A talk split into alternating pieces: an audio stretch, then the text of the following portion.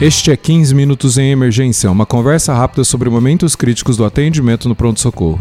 Este é o podcast do curso de Medicina de Emergência da Faculdade de Medicina da USP. Conheça mais no link www.emergenciausp.com.br curso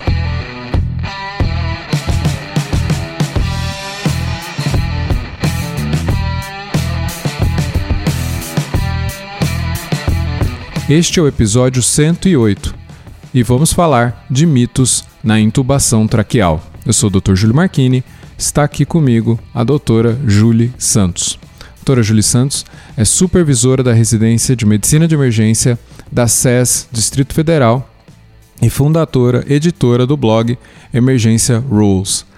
Tudo bem, doutora Julie? Oi, Júlio, muito obrigado pelo convite. Tudo bem, gente? Muito obrigada, muito legal, muito é uma honra para mim estar aqui. Meus resenhos vão ficar muito felizes. muito obrigada por esse espaço. Ah, faz tempo que eu tô querendo ter você aqui e eu fico muito feliz de você aceitar o convite. Ah, legal. Ô, Júlio, eu sei que via aérea é uma das suas paixões, né? Você está envolvida em cursos. É, já acompanhei nas suas redes sociais, você fez vários cursos nos Estados Unidos de via aérea. E eu acho que seria uma excelente oportunidade para a gente desmistificar algumas coisas na via aérea, né? Então vamos começar com esses mitos espinhosos, né? Talvez. Sim, mas às vezes também os mais divertidos. É, é verdade. Fentanil. Sempre devemos usar na intubação orotraqueal? Nossa, essa, essa é a primeira, né? Vai ter um monte de gente aí se contorcendo. Vamos lá. É, eu sou muito apaixonada por manejo da via aérea, porque quando eu me formei, me formei em 2010, na minha faculdade, a gente teve muito pouco é, aula sobre isso. E aí fui trabalhar na emergência como era esperado naquela época, né? Ninguém, na minha faculdade, nunca ninguém falou da especialidade de medicina de emergência. Eu nem sabia que poderia existir uma forma de ter carreira. E ninguém pensava, ah, vamos fazer uma especialização para trabalhar ali com esses pacientes. E fui trabalhar no pronto-socorro. Tinha que entubar os pacientes quando chegava lá, né? A gente evitava para encaminhar para o hospital com maior recurso. Mas eu trabalhava em UPA, trabalhava em pronto-socorro e é, eu comecei a ter essa intuição de que o que a gente, o que eu tinha aprendido ali na faculdade de orelhada, infelizmente, é, não estava adequado, né? Eu via que os, a gente fazia fentanil, midazolam, bolos um atrás do outro, e os pacientes, principalmente os mais graves, invariavelmente sofriam parada, é, hipotensão e parada cardíaca logo após a intubação. Principalmente paciente idoso, e isso começou a me deixar muito desconfortável. É, e aí eu, perce eu percebi, quando eu vim para Brasília, eu passei no concurso aqui, eu percebi que eu precisava aprender mais sobre aquilo, não estava o suficiente. E aí, quando eu conheci a especialidade de medicina de emergência, eu fiquei extremamente apaixonada mais ainda, foi amor à primeira vista. E dentro desse contexto vinha uma, um conteúdo muito forte de manejo da via aérea na emergência. E aí eu comecei a fazer curso, viajar, enfim. E daí, uma das primeiras coisas, né, que a gente, que eu é, aprendi sobre nesse contexto, né, desse, ao cuidar desses pacientes críticos, foi justamente a questão do fentanil. É uma das primeiras coisas que choca muita gente é, quando a gente começa a estudar essa literatura e conversar com esses especialistas. E uma coisa que eu gostaria de pontuar é que a gente não está falando aqui de qualquer paciente que chega na emergência. Então, assim, não é justo na medicina de emergência a gente falar que toda sequência rápida, ou né, nem, nem tudo, né, nem, nem sempre, nem nunca, é, que toda sequência rápida a gente vai ou não vai usar fentanil. É realmente bem individualizado. E o nosso paciente do, do no departamento de emergência é um paciente diferente. Então a gente está falando aqui de pacientes críticos, pacientes que chegam é, com alteração do nível de consciência já por conta da hipóxia, por conta da, da sepse. Então não é um, você não está pegando um paciente que está acordado, sem completamente consciente orientado, que vai fazer uma eletiva. Uh, enfim, é um paciente completamente diferente. E são pacientes mais raros, né? Então são. É, a gente intuba, com certeza a gente intuba menos do que os anestesistas. Acho super ponderado isso que você está explicando, né? Não é uma regra, não é uma receita de bolo que é, vai ser igual para todo mundo. E tem essa razão fisiológica, epidemiológica, de que no pronto-socorro são pacientes muito mais graves ou numa situação muito mais crítica, né? Exatamente. E assim, é, às vezes eu, eu fiz um podcast recentemente, aí um, um dos, dos colegas é, perguntou assim: ah, mas a gente tem que se preocupar em não, não causar dor no paciente, né? E aí usa. Eu acho muito injusto usar essa, essa essa frase, sabe? Porque ninguém quer causar dor no paciente, nós somos médicos, né? Então a nossa função, eu acho que primeiro a gente tem que partir do pressuposto é, que tem um motivo que a gente faz as coisas, né? Que a literatura indica, os especialistas indicam fazer isso de uma certa forma. É, a gente está pensando, pensando no bem do paciente. Então, ninguém vai fazer medicina pensando, ah, vamos lá fazer um pouquinho de dor e, né, o que, que acontece? Não é assim que é feito, né? Então, primeiro é isso. É claro que a gente pondera na medicina de emergência isso, né, as nossas prioridades. A prioridade é salvar a vida do paciente. E a dor realmente não é a nossa, a nossa primeira. É, nossa primeira prioridade é salvar a vida. Então, se você tem uma situação aonde é, é mais arriscado para o paciente ele morrer do que sentir dor, a gente vai se preocupar mais com isso. Não que a gente não vá se preocupar, porque está ali entre as nossas prioridades, então em seguida a gente vai tratar a dor do paciente. Mas o mais importante é ver que esses pacientes, eles, a maior parte deles, a grande maioria, exceto Covid, que é uma situação, uma doença completamente, a Covid é uma doença completamente diferente, os pacientes eles chegam realmente já quase sem consciência ali do, do, do ambiente deles mesmos, os sintomas eles estão tão é, ou sonolentos ou desorientados por conta da hipóxia e da hipoperfusão, que fica muito difícil você falar que realmente está sendo algo deletério, você não, não fazer analgesia ali naquele momento. É, saiu um editorial recente agora, eu não lembro a revista, mas é, dos, de intensivistas, eles comentando justamente isso. Eles responderam uma carta a um artigo deles, porque eles falam sobre segurança da intubação, e eles não falam do fentanil. E aí eles recebem uma carta falando. É, como assim vocês não vão falar do fentanil, né? E aí falando, ah, mas o paciente vai sentir dor. E aí eles fizeram uma resposta que eu achei muito completa, onde eles falam justamente sobre isso sobre nesse paciente crítico, a nossa preocupação é não causar, não fazer nenhuma medicação que possa aumentar o risco desse paciente morrer. E a gente sabe, você pode conversar isso com toda anestesista, eles vão confirmar que o fentanil tem um potencial de fazer hipotensão. E a gente sabe, através de estudo retrospectivo, que com certeza não é o melhor, é, é, não é o melhor, não é a melhor evidência, mas a gente tem ali uma, um potencial de associação que toda vez que o paciente faz hipotensão nesse momento, durante ou após a intubação, esse paciente ele morre mais, ele aumenta né, a, o índice de parada cardíaca e aí toda vez que o paciente tem parada cardíaca diminui a chance desse paciente sair do hospital. Sem dúvida. Então eu, eu tenho uma situação de que é, meu paciente está muito grave, né? Eu posso fazer uma medicação que vai causar, que pode causar hipotensão nesse paciente e aumentar a mortalidade. A gente tem outras opções, então a gente poderia usar ketamina, que também faz analgesia. Infelizmente no Brasil, né, depende de onde você tá e o que você tem. Eu, eu trabalhei assim em muitos lugares que não tinham, então eu sei muito bem o que é isso. Eu sei que muitos lugares ainda não têm todas as medicações. Ainda assim, é mais importante você considerar nesse momento, né? Primeiro lugar, salvar a vida do paciente e depois o conforto. Eu, te, eu, tenho, eu tenho a impressão que ketamina muitas vezes não está presente por uma questão de, de, é, de, de, rotina, porque não é habitualmente uma medicação usada, né? Às vezes tem no, é, no, no, centro cirúrgico e simplesmente não é padronizada em pronto-socorros, né? As, eu tenho a impressão, tudo bem, ali na hora da intubação não, não é a hora que eu vou conseguir padronizar essa ketamina, mas é, quem é gestor, quem está caminhando para esse papel, é, ou conversar com seu gestor para padronizar. Eu acho que isso não é uma coisa difícil e, e sem dúvida, a ketamina é um, é um potente analgésico e, e faz o, o, papel hipnótico e, e, de tirar a dor ali do paciente do procedimento. Sim, e é muito isso mesmo, de você... É, quando eu cheguei em Santa Maria, 2013... E aí eu comecei a estudar sobre isso, né? Eu sou toda revolucionária. E aí eu falei, eu quero... Gente, vamos pegar a ketamina, né?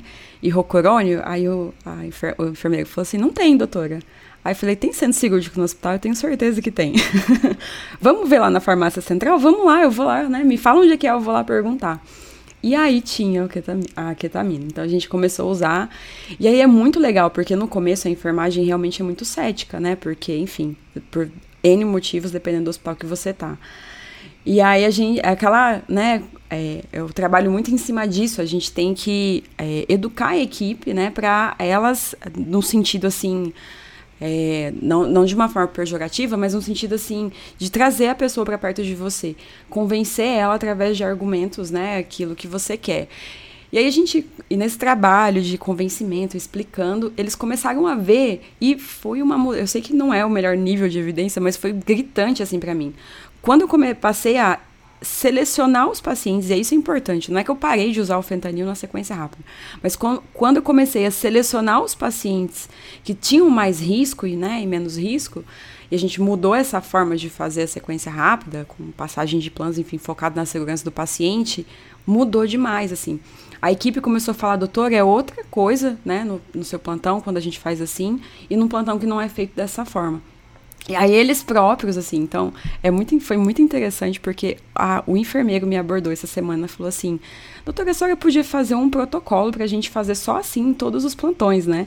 E olha como mudou, assim, né? Então, eu passou do momento que eu comecei, eu tava ativando e eles começaram agora a me ativar. E foi, isso é muito legal. E quando a gente vai entubar, já tá tudo lá, as medicações, do jeito que escolhe, já estão acostumados. Então, é difícil, assim, não foi fácil, mas hoje eu, nossa, é, é, eu me sinto muito orgulho, assim, do que a gente construiu aqui no nosso hospital. Excelente. Vamos então para o segundo mito aqui. Vamos. O buge. O buge, isso é muito é. legal. Eu nunca imaginei que seria uma, uma que geraria uma, um conflito, talvez. Nunca imaginei isso, é interessante. O, o buge só deve ser usado em Cormac 2 e 3? Vamos lá. Sim, assim, não só, nem, nem sempre nem nunca, né? Mas sim, eu entendo isso. O Bush ele foi desenvolvido para via aérea difícil, para ajudar na via aérea difícil. Só que a gente tem que lembrar de algumas, alguma, alguns contextos, né, de onde a gente está. Então, primeira coisa, eu estou num hospital de treinamento de profissionais. Então, eu estou ensinando, estou ajudando, né, esses profissionais a aprenderem sobre intubação dos pacientes. E aí eu acho que quando a gente começa a estudar a segurança do paciente, a nossa cabeça vira 360 graus, porque muita, muitos conceitos eles passam a ser mais e menos importantes por causa disso. Então, a primeira coisa que eu sugiro, que eu sugiro né? Entendam sobre a segurança do paciente. E para mim é um desafio muito grande, eu não sei como que é para você, mas para mim é um desafio muito grande estar ali ponderando isso, o risco para o paciente e a necessidade do residente aprender. Então, o residente precisa aprender no paciente crítico, ele, né, enfim, se você não fizer, você né, não, não vai desenvolver a habilidade, mas ao mesmo tempo o paciente está em risco. E essa semana mesmo a gente teve uma intubação difícil e eu estava do lado do residente, eu fiquei me segurando assim para não tomar, para não falar, não, deixa que eu vou, e fico, não, respira, eu fico conversando comigo, respira fundo, ele vai conseguir, vai dar certo. E não deixa transparecer isso, claro, né? Enfim, então, é, faço muitas voltas, né, quando eu tô falando, porque eu, nossa, amo esse assunto, se deixar eu fico aqui cinco horas falando sem parar. E aí, o que acontece? Quando eu descobri o Buge, também foi uma revolução na minha vida, que eu descobri isso na, na, foi na mesma época. E aí, eu comprei um Buge, porque não tinha no hospital, e deixei lá guardado. Estudei como é que funcionava. Na época a gente não tinha simulador, então nem no simulador eu usei. E chegou um paciente que eu não consegui entubar. Um paciente difícil, que não, não, não movia o pescoço, não abria a boca. Era, era um Cormac 2. Mas era, era muito anterior, o tubo não chegava. Eu tentei dobrar o, o guia, né? E não, não dava certo.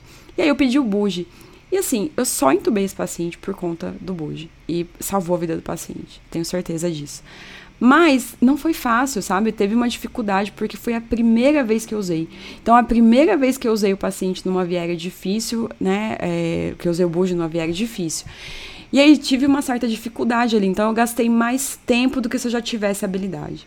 E aí, nisso, vendo né, o desenvolvimento dos residentes, e depois que saiu, é, na época tinha saído o, o estudo do driver, né, sobre o buge, e aí, mostrando né, como aumenta é, a, a, a, intubação na primeira passagem no paciente viário difícil, eu, eu passei, eu juntei essas três coisas na minha cabeça. Então, a segurança do paciente, a necessidade de você ter a habilidade para você usar quando o paciente precisa, e entender que via aérea difícil de verdade é raro. Então, não é toda hora que o, que o residente vai ter essa habilidade para usar o BUG. Então, o BUG ele foi desenvolvido para facilitar a intubação na via aérea difícil, se você souber usar. E aí saiu esse estudo, né, o ano passado, o Budget Trial, ano retrasado talvez. Do driver também, né? E aí a gente ficou assim, né, teve aquele momento inicial de decepção, porque não mostrou aquela taxa de intubação tão alta na primeira passagem e mostrou uma coisa que E aí, no final, quando eu parei para pensar, eu falei, não, isso reforça o que, eu, o que eu realmente entendo sobre esse dispositivo. Que não adianta você chegar, deixar ele lá, separado, e você usar só na viária difícil, só quando ele chegar. Você tem que saber usar. Então, o que, que a diferença entre esses dois estudos é isso. Então, você está vendo um centro onde as pessoas só usam esse dispositivo sempre, como, prime, como dispositivo de primeira passagem, então elas aprenderam a usar. E num, num segundo momento, que as pessoas têm um curso rápido, que foi o que eu tive, aí vai usar ali é, a, né, vai usar com pouca frequência só na viária difícil, e viária difícil é raro, então vai usar pouco. Pensando em tudo isso, a gente criou essa, essa, essa, esse costume aqui na nossa, na nossa residência, que é assim. Então, os R1s, quando eles chegam, a gente, primeiro, se, não, se nunca intubou, enfim, que é, é raro, né? Mas se nunca intubou, não tem nenhuma habilidade, só vai fazer intubação depois que passar pela simulação. Então, a gente faz a simulação né, nos bonecos de tudo, laringoscopia e buge, enfim, todos os dispositivos, que é isso no começo da residência. E aí, aprende a usar o buge no simulador. E aí, durante o R1, só pode intubar com o buge. Só que o R1 só intuba via aérea, que não é difícil, né? A gente tenta selecionar os pacientes antes que, teoricamente, que provavelmente não serão difíceis. Se pode acontecer, provavelmente ali, se ele né, precisar de ajuda, vai ter alguém. Mas, para que isso? Não é que tem que usar sempre, né? Só, isso é algo que a gente conversa bem mas é porque ele precisa aprender a usar o buge. É, essa é a função do R1. Então, ele está aprendendo a laringoscopia e está aprendendo a usar o buge. Do R2 em diante, a gente já tem essa opção. Você pode deixar ali, pode fazer o, o pode usar o, o, tubo com fio guia, que poderia ser mais rápido, ou o buge. Mas o que acontece é que eles ficam tão habituados que aí passa a usar sempre, porque realmente é, a, a, questão não é só se você vai conseguir ou não é, entubar o paciente, a questão também é quão rápido, em alguns pacientes, entubar o paciente rápido faz toda a diferença. Por exemplo, na parada cardíaca. Tudo bem que parada cardíaca é realmente uma viária difícil por natureza. Mas é, paciente com Covid, que você precisa entubar rápido, né? Que você precisa garantir. E quando você tem a habilidade com o dispositivo, passa a ser muito mais rápido e menos cruento, assim, para o paciente. Porque o fio guia, enfim, dependendo da forma que você usar, também pode né, causar. Tudo pode causar lesão, mas também pode causar lesão. Não é tão significativo, mas ainda assim, eu prefiro. Eu acho que essa discussão final termina assim, né? Quem que você quer ser, né? O cara do estudo, é, do, o primeiro estudo do driver ou o estudo o do Budget Trial, né? Do, o segundo estudo. Quem que você quer ser? Então, eu quero ser a, a pessoa que intuba 98, 98% dos meus pacientes na primeira tentativa. E você ter habilidade com esse dispositivo faz diferença. Para ter habilidade, você tem que usar ele sempre. Então, no final dessa, dessa volta toda, mas a minha resposta seria sim, usar o Buge sempre. É, esse, eu concordo, eu concordo. É, eu acho que esse seu argumento de treinar o uso do Buge na via aérea simples faz total sentido. O Buge é como se fosse um Celdiger para via aérea, né? É, exatamente. Não é o nome, no termo correto não é fio guia, obviamente, né?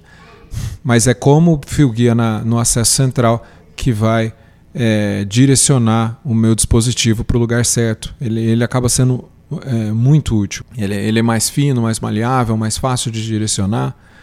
É, e, e, e, também, se você já deixa o tubo montado nele, a velocidade de você conseguir, depois que passou ele, de levar o tubo para a via aérea aumenta também é, eu, eu acho que faz total sentido sempre treinar. E, e, aqui a gente tem essas mesmas considerações sobre segurança do paciente. Né? Eu acho que isso era uma cultura que não tinha e que vem se desenvolvendo. É, e até, se a gente olha no próprio estudo do driver, é, R1 não intuba lá. É, R2 é 15% das intubações e a maior parte das intubações são R3 ou assistente, que é uma cultura muito diferente do que a gente era habituado, pelo menos quando a gente foi aluno. Né? Isso é uma coisa que vem aumentando muito. E, e, de fato, o que, que o R1 acaba entubando é o rebaixamento de nível de consciência, que não está naquela insuficiência respiratória terrível. E, e, um outro exemplo aí que quase que de rotina era o assistente, depois passou um pouco o R3, foi o Covid. A hora que começou o Covid era praticamente só assistente que entubava no começo. E tudo pensando aí na, na segurança do paciente. A gente fez um, um, um debriefing esses dias sobre a Covid, né? E, a residente está no R3 agora, era R1, né? Quando ela chegou, quando começou. E ela, você não deixava a gente entubar? Porque eu estava tão preocupada que eu não queria deixar. Preocupada, né? Com os, com os residentes, com os R1s. Aí não, a gente realmente naquela época, nos primeiros meses, não deixava. Mas aí era tanto que não tinha como, assim. Era, a gente chegou a entubar 12 pacientes por plantão aqui, não, não tinha jeito, 10 e 12. Então, aí eles entubaram depois muito paciente, tiveram muita oportunidade. Foi justamente isso. Quando a gente vai preparar o paciente para intubação, é, muitas vezes tem o hábito de colocar o coxim. E na minha residência, lá em 2005, eu, de vez em quando eu via a colocação do coxim embaixo das, das costas, levantando as costas. O que, que você isso é, um, isso é correto? Eu imagino que deve ter lugar que ainda faz isso. Sim. Interessante, a gente fez um, um curso recentemente, aí um dos alunos perguntou, né? Até comentou assim, aquela a, a experiência própria, né? É, mas melhora, quando eu faço assim, melhora, né? E, e, realmente eu também tinha essa impressão. Eu também aprendi dessa forma, né? E, enfim, a gente também fazia assim. Às vezes a, a equipe já estava preparada, a própria equipe já preparava, o paciente já deixava aquele coxinha ali. E intuitivamente parece que faz sentido ali na hora, quando a gente está é, olhando o paciente, mas nem sempre. Muitas vezes a nossa intuição é muito boa, mas nem sempre é. Então a gente sempre tem que ter uma visão crítica de tudo. Então eu estou o tempo todo me questionando, assim, tudo que eu sei. Então, direto, toda vez que eu vou falar sobre fentanil, me chamo para falar sobre fentanil, eu estudo tudo de novo, porque eu falo, hum, será que saiu alguma coisa nova? Tô, né? Então é importante a gente criar esse hábito de questionar aquilo que, mesmo aquilo que a gente acha, tem a sensação, a experiência de que deu certo toda vez. E a, por que que tem, a, por que que eu comentei, né? Por que que você, por que, que a gente tem essa impressão que melhora? Provavelmente é porque talvez o paciente era uma viária fácil. Então, por isso que não, não fez ali tão, tanta diferença, né? Mas, quando a gente olha, né, o alinhamento do paciente, que é isso que a gente está fazendo. E isso é muito importante para a laringoscopia direta, que é a maior parte da intubação é feita no Brasil hoje, né? Então, é, para a laringoscopia direta, a gente precisa investir muito no posicionamento anatômico do paciente, porque o que a gente faz com o laringo? A gente desvia as estruturas anatômicas para abrir uma linha reta entre o nosso olho e a via aérea do paciente. Então, quanto melhor anatômico, quanto melhor a posição anatômica do paciente, para facilitar isso, maior a sua chance de conseguir enxergar. E isso faz muita diferença no paciente de viária difícil. E se você faz uma avaliação anterior que esse paciente tem preditor, então tem características que, vai, que mostram uma dificuldade, que mostra que esse paciente vai ter uma condição anatômica de dificuldade de enxergar as cordas vocais, mais importante o bom posicionamento. E aí, quando a gente vai ler, o coxim, na verdade, é na região occipital, que a gente quer o quê? Elevar a cabeça de uma forma que o lóbulo da orelha fique na altura da, da linha do externo. Porque isso retifica, ajuda a retificar um pouco mais a via aérea. E tem um vídeo é, no, no, no AIME, que aí o vídeo laringo vem para ajudar muito isso, né, principalmente na área de ensino, mostrando justamente isso. Ele tem um paciente, é, então é, o, o site é AIME, A-I-M-E, que é um site de via aérea. Você coloca Amy Airway, que é do George Kovacs, tem um livro de via aérea. Eu não ganho nada, mas é porque ele é extremamente maravilhoso. Foi um dos que mais mudou meu conceito de via aérea também. E tá tudo de graça lá online, tem vários vídeos. E ele mostra justamente isso. Quando você. Ele é um, tá fazendo laringoscopia num cadáver. E aí ele eleva o occipito do paciente. E aí você vê em tempo real a via aérea é, melhorando. Então você consegue. Você sai de um Cormac 3 para um Cormac 1. Só de fazer esse movimento, que você realmente vê ali essa retificação acontecendo. Além disso, tem vários estudos de ressonância mostrando isso. Então é isso, assim. Então, é, realmente. É, os estudos anatômicos mostram que o, o melhor posicionamento para retificar a viária do paciente é um que você coloque o paciente, o lóbulo, mais ou menos a, a linha do lóbulo da orelha, na, é, reto com o externo do paciente. E você pode fazendo isso, fazendo, fazer isso, colocando, talvez em alguns pacientes, né, na maior parte, um coxim no occipito do paciente. Algum, o que, que eu faço hoje em dia? Eu não entubo mais paciente clínico zero grau. Isso a gente não faz mais, tá? Principalmente não porque facilite a, o posicionamento, que a gente viu que a, a diferença não é grande, mas principalmente porque melhora a pré-oxigenação do paciente. Então, eu, eu, coloco o paciente ali, eu subo o paciente na cabeceira e deixo a, a ponta da cabeça dele, a região occipital bem ali na, no finalzinho da maca. E geralmente isso é o suficiente para elevar a região occipital do jeito que eu quero. E aí deixa a cama mais ou menos 30, 35 graus. E aí isso retifica a via aérea do paciente. E isso funciona muito para paciente obeso, que às vezes a gente tem que fazer aquele monte de coxim, e aí você já diminui um monte de coxim só de, do fato de você levar a cabeceira da cama. Então, é isso. Não sei se eu respondi. Excelente. É, eu também uh, tive, tive essas discussões de posicionar o, o, o coxim embaixo do occipício, né? É, aí a gente tenta traçar uma linha do trago para o externo, né? Com certeza isso faz a maior diferença. E às vezes eu tô ali do lado do residente, às vezes eu, eu, eu com a mão elevo mais um pouquinho o occipício ali na hora, dependendo do que ele tá vendo ali. E, e, às vezes a gente consegue até reproduzir esse vídeo aí do George Kovacs de você muda o Cormac só pela elevação do occipício. Muito legal. Ah, eu não tenho vídeo laringo ainda. a gente a gente teve verba. Sou a filha pobre do Brasil. Por conta da pandemia, né? Só por conta da pandemia que veio pra gente. Ô, Júlio, eu queria é, aproveitar que a gente está tendo essa conversa. Eu queria que você me contasse um pouco, né? Como que é a sua experiência aí a, como supervisora da residência de emergência? Como que é a sua residência? Ah, legal. Então, a gente está no quinto ano já, né? É, então, foi muito desafiador para mim os primeiros anos, porque eu não, eu não fiz residência em medicina de emergência, porque não tinha na minha época, né? Eu sou velha desse tanto, não tanto quanto o Júlio.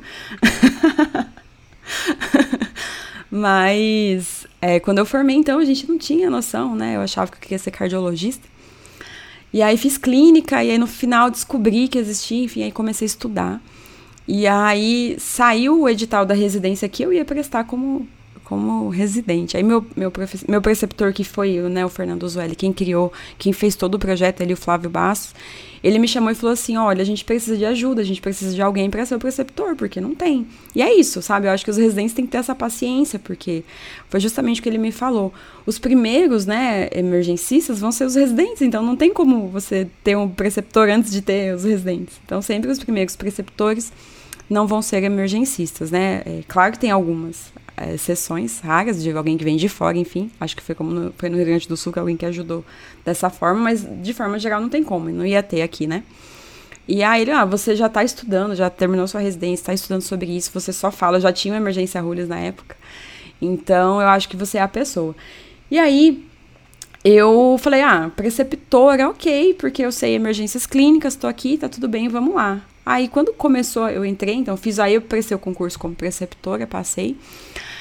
E aí quando na semana de começar, o Flávio não ele que era o supervisor, ele falou: "Não vou poder assumir, então eu preciso que você fique no meu lugar". Mas assim, é só no papel, a gente vai se ajudando, tal. Eu acreditei. Mas muito obrigada, Flávio, foi muito bom. E aí assumi como supervisora e foi esse desafio muito grande, essa angústia, né, de falar, nossa, eu também estou aprendendo a ser emergencista, mas foi muito legal, porque assim, a primeira turma é uma turma incrível, assim, pessoas extremamente comprometidas, que já vinham de uma história, acho que as primeiras turmas é assim, né, dessa história de querer fazer, conhecer, enfim, gostar muito de emergência. E aí eles, a gente foi aprendendo junto, crescendo junto. Então, é, foi uma experiência muito boa, mas com muitos desafios e muitos deles a gente ainda tem. Então, agora a gente já formou duas turmas.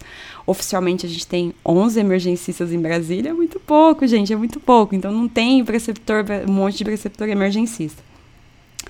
A residência aqui ó, é em rede, que significa que ela é, são de vários hospitais, então a gente não tem um hospital só. Então, é pela a, Sec a Secretaria de Saúde enxerga, então, que o residente de emergência é de todos os hospitais da SES. E aí gente, eu montei, assim, de uma forma que uh, pudesse usar o melhor da especialidade em cada hospital, onde os hospitais aqui têm o seu melhor, né? Então, pronto-socorro de cardiologia é no hospital de base, porque tem hemodinâmica, então os residentes rodam a cardiologia lá. E, é, e assim vai, né? Bom, e aí o que acontece aqui, como o ideal, se a gente fosse ver como é nos Estados Unidos, que 80 a 90% da residência fosse no pronto-socorro. Então, o residente de emergência ia aprender infarto, atender infarto com o preceptor emergencista. Não temos. Então, a gente tem que lidar com a realidade. E o que acontece aqui é isso ainda, a gente está nessa transição. Então, grande parte ainda da residência rodam nas especialidades. Então, principalmente no R1, roda bastante nas outras especialidades. Então, roda cardio, neuro, pneumo, é, roda na UTI, roda, enfim, tem vários rodízios. Aí roda dois meses em Santa Maria na emergência comigo, que é o, o rodízio mais emergencista, e isso vai aumentando. Aí no R2, três meses, no R3, três meses. E aí no R2 e no R3 vai aumentando o trauma também. Aí roda no hospital de base, na sala, na sala vermelha de trauma, roda no hospital do Paranoá, roda vários hospitais. Roda no HMIB. A gente aumentou, eu também tava, eh, os residentes estavam cobrando muito a parte de pediatria, né? Daí a gente aumentou então agora roda pediatria, pronto-socorro de pediatria no R1, no R2 e no R3, e roda UTI pediátrica no, no R3. Roda na GO também um mês. Uh, a gente está tentando também colocar um, um, rodízio de paliativos, que tá, tá mais difícil de conseguir, mas também a gente quer, eu acho muito importante isso para o emergencista. Uh, e é isso, basicamente, assim, aí tem o lado bom é que você tem essa vivência de conhecer vários sistemas, vários hospitais. O lado ruim é que toda vez você está chegando num lugar novo e tem que se apresentar, enfim. Isso é, uma, é algo que os residentes sofrem aqui. No final, acho que está dando muito certo, assim, os meninos estão saindo realmente muito bem. A pedra, assim, a, o, a joia da nossa residência, então o diamante da nossa residência é a simulação. Isso foi algo que eu sempre, né, quando eu viajei, enfim, conheci, eu, eu essa angústia minha me levou a fazer essas viagens, esses cursos. E aí eu conheci as residências de emergência nos Estados Unidos, no Canadá e na Austrália, que são mais antigas. E aí tinha essa questão na, no ensino de ter a simulação. E aí foi algo que eu comecei a investir muito, principalmente no final da pandemia. E agora os residentes fazem né, simulação pelo menos uma vez por mês, o R1, R2, R3 e depois todos juntos. Então a gente é, sempre está fazendo simulação. Eu acho que isso é o grande, nosso grande diferencial, que é o momento que eles se encontram, ficam todos juntos e a gente consegue ali buscar todas as lacunas né, de, de conhecimento. Além disso, toda, toda quarta-feira à tarde a gente tem as aulas teóricas, que não falha, assim, é muito bem organizado.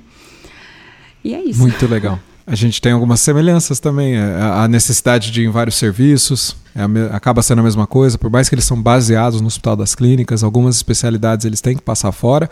E tem especialidades que são inerentemente fora do hospital, né? O APH é, é, não sim. acontece é, em hospital. A exemplo do que vocês fazem, também temos nossas quartas didáticas e que também funciona muito, muito legal. Eu achei interessante quando eu comecei a ver as residências, eu também eu fui aí, o Brandão me mostrou tudo, o Brandão muito querido, um beijo para ele. Eu muito angustiada, eu, ah, eu queria, queria, posso conhecer sua residência? Ele, não, vem aqui, me fez um tour, me mostrou todo o hospital, muito querido, falou sobre o projeto de vocês, me ajudou muito. E nossa, e foi, foi realmente muito bom. Até esqueci que eu ia falar. Me trouxe até boas lembranças daquela época. Também fui para BH, Dr. Marcos Vinícius também um querido. Também conheci a, a, de BH é mais parecida com a nossa, que é em rede, né? Então, também tive essa, essa, essa visão assim de dos residentes ficarem espalhados. É, é, é, um pouco angustiante, mas no final deu certo também. Você tem uma mensagem final? Tenho, assim, acho que façam medicina de emergência. Precisamos de emergencistas no Brasil, precisamos de médicos bem capacitados para atender os pacientes na emergência. Eu tô ficando velha, tô começando a ficar preocupada de infartar, sofrer acidente de carro, ter sepse. Quero uma pessoa competente para me atender no departamento de emergência. E eu vivi isso, assim, então eu fui uma médica recém-formada trabalhando na emergência. E eu, eu sei que naquela época não tinha, e como muitos lugares do Brasil hoje não tem, então eu agradeço essas pessoas que estão lá atendendo os pacientes, porque se não fosse vocês não seriam ninguém. É, mas, quando eu olho para trás, eu, eu, me vejo assim, hoje, eu como médica e quem eu era naquela época, eu sei que hoje eu poderia ter, atendi, a, a, poderia ter ajudado muito mais os meus pacientes se eu tivesse tido essa formação antes de ter ido trabalhar na emergência. Cada pessoa tem a sua particularidade, mas tem que gostar também, né? Eu sei que eu, eu sou diferenciada, a minha vida é diferente, não é eu não vou falar que todo mundo vai ter, vai ser uma emergência, você vai ter a mesma, a mesma rotina que eu tenho. Mas se você gosta de emergência, se você está apaixonado, é, se, se, se, isso realmente é o que você quer fazer, faça, porque a gente precisa desses profissionais, o Brasil precisa desses profissionais. Se você que é, você não vai ouvir esse podcast, mas se você que é cirurgião, que faz outra coisa, que não é emergencista, que detesta plantão, não, não, não, não dê conselho para as pessoas não fazerem emergência. Cara, a gente precisa de emergencista, por favor, incentive os plantões serem melhores e ser mais seguro, até para você quando você infartar, né? Não sei, talvez vai ser bom para todo mundo. Isso é uma coisa que me deixa muito triste, porque os alunos ainda me abordam muito falando, né? Ah, fulano falou que vai viver de plantão vai ser ruim, pra, tentando desencorajar de fazer medicina de emergência. não apaguem a chama dos alunos, deixem as pessoas conhecerem a medicina de emergência. Acho que é isso. E muito obrigada, Júlio, por esse espaço. Eu estou muito feliz. Nossa, para mim é uma honra estar aqui. É, eu, a gente é, admira, eu conheci também, fez parte do meu processo de ser emergencista, o curso do HC em São Paulo. Então, todo mundo que fez o curso, participa do curso, para mim, tem um lugar muito especial no meu coração. É, não consigo, não tenho palavras para dizer como realmente é, é muito especial para mim estar aqui. Muito obrigada. Palavras muito carinhosas suas. Eu que agradeço mesmo você aceitar o convite aqui para falar um pouco comigo e desse assunto que é tanto nos deixa apaixonado, né? Eu, quando eu era recém-formada, eu trabalhei em Cravinhos, no interior de São Paulo. Quem era minha colega de plantão? A esposa do Júlio, a Fernanda. e, cara, o mundo é muito pequeno, é muito engraçado. E a Fernanda, ela tinha mais experiência do que eu. E caramba, ela me ajudou muito, assim. Ela era muito querida, muito inteligente. E eu, nossa, recém-formada, crua de tudo. Ela tinha uma paciência comigo. Nossa, um grande beijo para ela. Assim, mando, sim. Sejam também essa pessoa. Tenham paciência com os recém-formados, com os R1s, porque faz diferença. Que legal. É, o mundo é pequeno mesmo.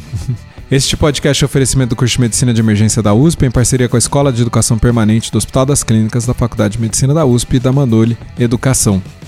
É, se você se interessou pelo curso, entre no link www.emergenciausp.com.br curso. Se você gosta do nosso podcast, por favor, compartilhe nas redes sociais. Isso é muito importante para que mais pessoas conheçam o nosso trabalho. E se quiser, mande feedback para 15minutos.emergência.gmail.com que a gente responde aqui no próprio podcast. Siga-nos nas redes sociais. A doutora Julie Santos está no Instagram em emergenciarules com um R. No Twitter em arroba juliesantosr e tem o seu site em emergenciarules.com, né? emergenciarules.com. Eu, você me encontra no Instagram em arroba doutor.julimarquini e o curso de emergência em arroba emergênciausp. Muito obrigado e até a próxima.